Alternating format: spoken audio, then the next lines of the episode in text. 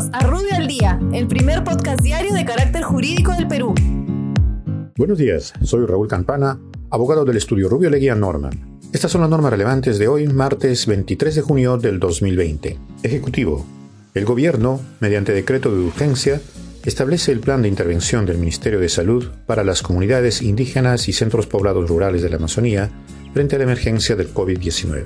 Economía y finanzas. El Ministerio de Economía y Finanzas amplía hasta el 30 de septiembre del 2020 el plazo para el otorgamiento de la garantía del Gobierno Nacional a los créditos del programa Reactiva Perú.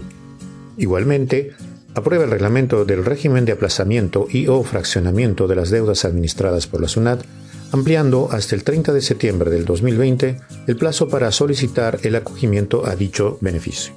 Por otra parte, simplifica de manera excepcional y durante el periodo de emergencia el procedimiento para obtener la autorización de ingreso al territorio nacional de bienes fiscalizados. Trabajo y promoción del empleo. El Ministerio de Trabajo modifica el manual de operaciones del programa para la generación del empleo social Trabaja Perú en lo que se refiere a los objetivos y modalidades de acceso a dicho programa.